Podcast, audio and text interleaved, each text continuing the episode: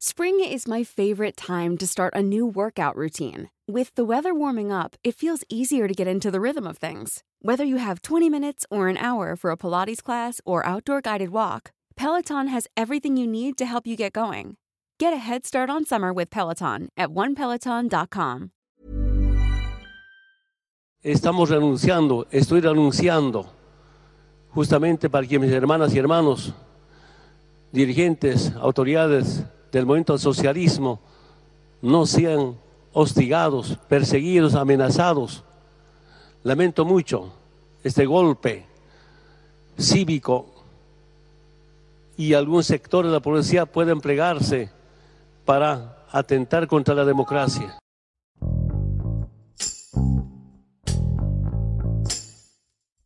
Después de haber renunciado a su cargo el pasado 10 de noviembre, el exmandatario de Bolivia, Evo Morales huyó de su país por su situación de riesgo y aceptó la oferta de asilo del canciller mexicano Marcelo Ebrard.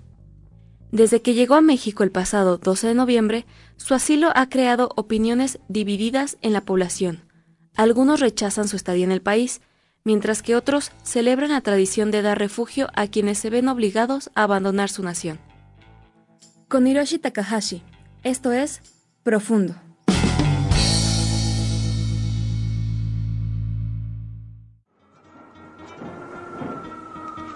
Mi nombre es Roxana González, soy reportera del diario El Sol de México.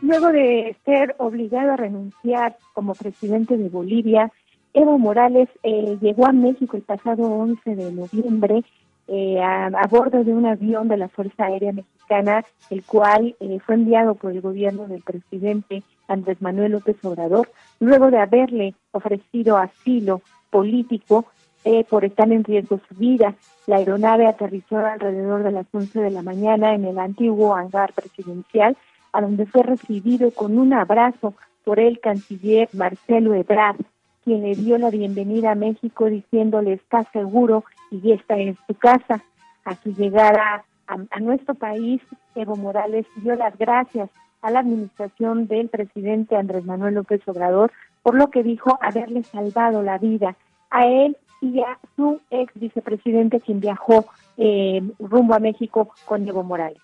Por eso digo, y estamos muy agradecidos, hermano canciller, muchas gracias por salvarnos la vida. hermanas y hermanos, muchas gracias, de verdad, a mí agradecido, muchas gracias hermano presidente, muchas gracias al gobierno, estamos contentos, lo más importante es cómo estar con vida. Eso nos permite seguir al lado del pueblo boliviano. Muchas gracias.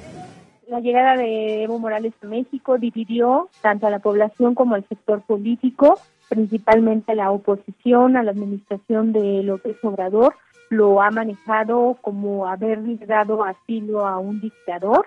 haber hecho mal en haberlo recibido, pero el gobierno de México ha estado argumentando que en principio es eh, el apego a esa tradición de asilo que tanto ha dado reconocimiento internacional a México y también pegado a la Constitución y a los valores internacionales que ha tenido México. A raíz de ahí, las opiniones han tomado en pro en contra, incluso la comunidad de bolivianos en México eh, manifestó un abierto rechazo a la decisión del gobierno eh, actual por recibir a Evo Morales. Eh, conforme han pasado los días, estas opiniones pues se han ido apagando, si se puede llamar, ya no es tanto la crítica, pero en un principio sí hubo división al interior del país por el recibimiento de Evo Morales.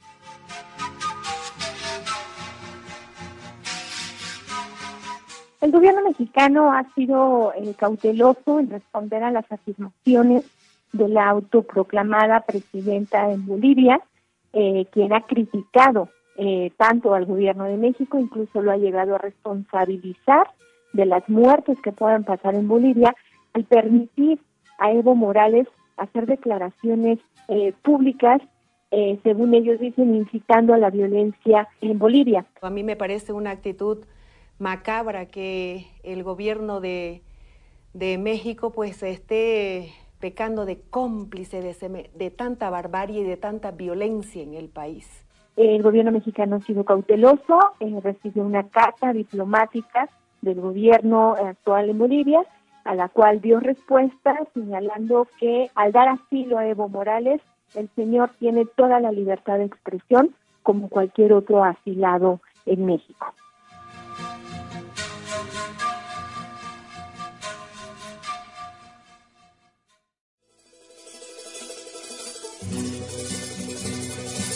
Desde que llegó a México el pasado 12 de noviembre, el presidente Evo Morales ha recurrido a por lo menos dos conferencias de prensa en las que ha denunciado lo sucedido en su país. Él insiste en que fue presa de un golpe de Estado. Ha estado mencionando a lo largo de estos ya dos semanas en México eh, cómo fue eh, estructurado el golpe de Estado, ha estado acusando a la Organización de Estados Americanos de haber sido partícipe de este golpe de Estado, ha dado una serie de entrevistas a medios de comunicación para difundir lo que él considera ha sido el derrocamiento de su gobierno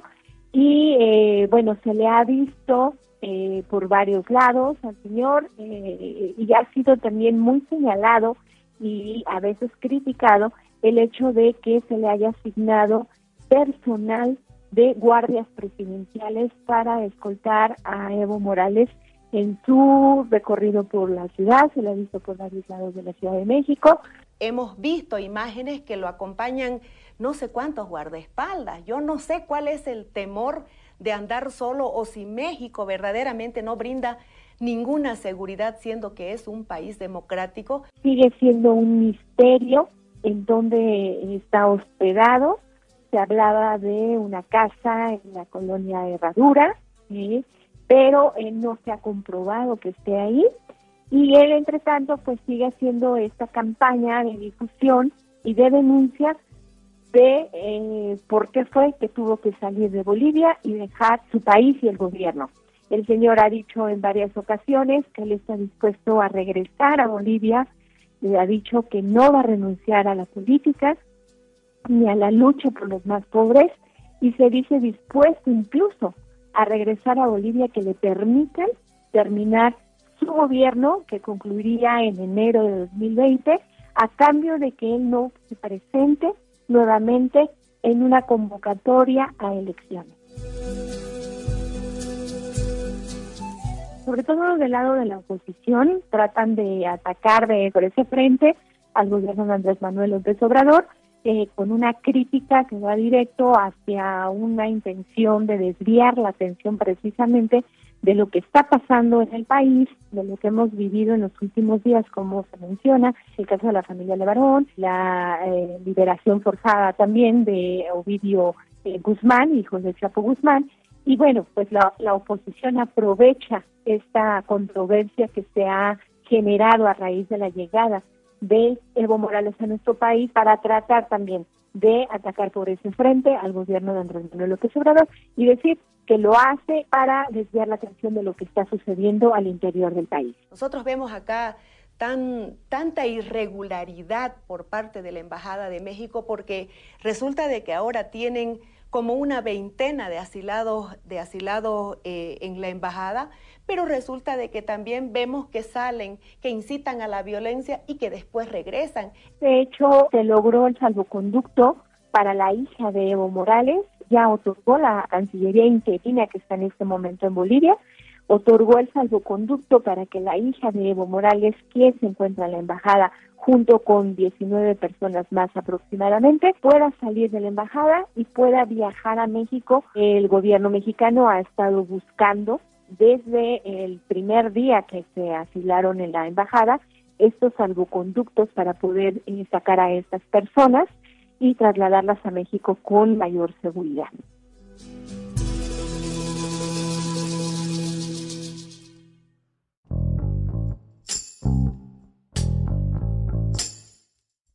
Este asilo puede dar, ya vimos, a nivel interno ha generado controversias pero eh, habrá consecuencias sin duda a nivel regional. La salida de Evo Morales para llegar a México vía asilo, asilo político, demostró o evidenció la división en América Latina. que está provocando esta situación y esta crisis en Bolivia. México tardó más de 16 horas para poder sacar a Evo Morales de Bolivia y traerlo a México ya con permisos de sobrevuelo que a última hora le cancelaron eh, países como Ecuador. De hecho, en un principio se mencionó que Evo Morales saldría hacia eh, Buenos Aires, eh, afilado en Buenos Aires, en lo cual no pudo ser posible, dado que Venezuela, Chile, Ecuador le negaron el permiso de vuelo. Eso refleja una división en América Latina que podría acentuarse más con esta decisión de México de asilo. Ahora, eh, a partir de enero, México toma el mando de lo que es la, la Comunidad de Estados Latinoamericanos, la CELAC, que eh, también, eh, sin duda, el gobierno mexicano va a aprovechar para tratar de mediar o tratar de, de resolver cosas en América Latina que están pendientes. La ruptura de relaciones entre Bolivia y, México, y, eh, perdón, y Venezuela, eh, pues da cuenta de que el actual gobierno en Bolivia quiere romper con todo ese pasado de unidad con los países, sobre todo de izquierda. La salida de médicos de Cuba, de Bolivia, también refleja eso. Aquí lo interesante será ver eh, México cómo asume esta presidencia de la CELAC y asume un liderazgo sin sesgo político y sin sesgo ideológico, es decir, que se va a alinear hacia el lado de Venezuela, Cuba, eh, Chile, eh, Argentina, o si tratará de hacer que América Latina vuelva a unirse y vuelva a ser una sola región. Esto también eh, es interesante seguir de cerca cómo será la relación también con la OEA, es decir, en México eh, durante esta administración no ha tenido una eh, relación plena, digamos, 100% amistosa con la Organización de Estados Americanos y al asumir eh, la presidencia de la CELAC puede ver ese nuevo roce, incluso mayor enfrentamiento con la Organización de Estados Americanos, que desde un principio pues se ha mencionado pudo haber sido el el punto que dio el estallido a este derrocamiento de Evo Morales con el informe de las elecciones en donde si bien no señala que Evo Morales nunca ganó la presidencia, sí eh, destaca irregularidades, fraude en la elección y que de ahí fue que se desató toda esta crisis que provocó la caída del presidente Evo Morales y con él toda la crisis que se ha venido desarrollando en las últimas semanas.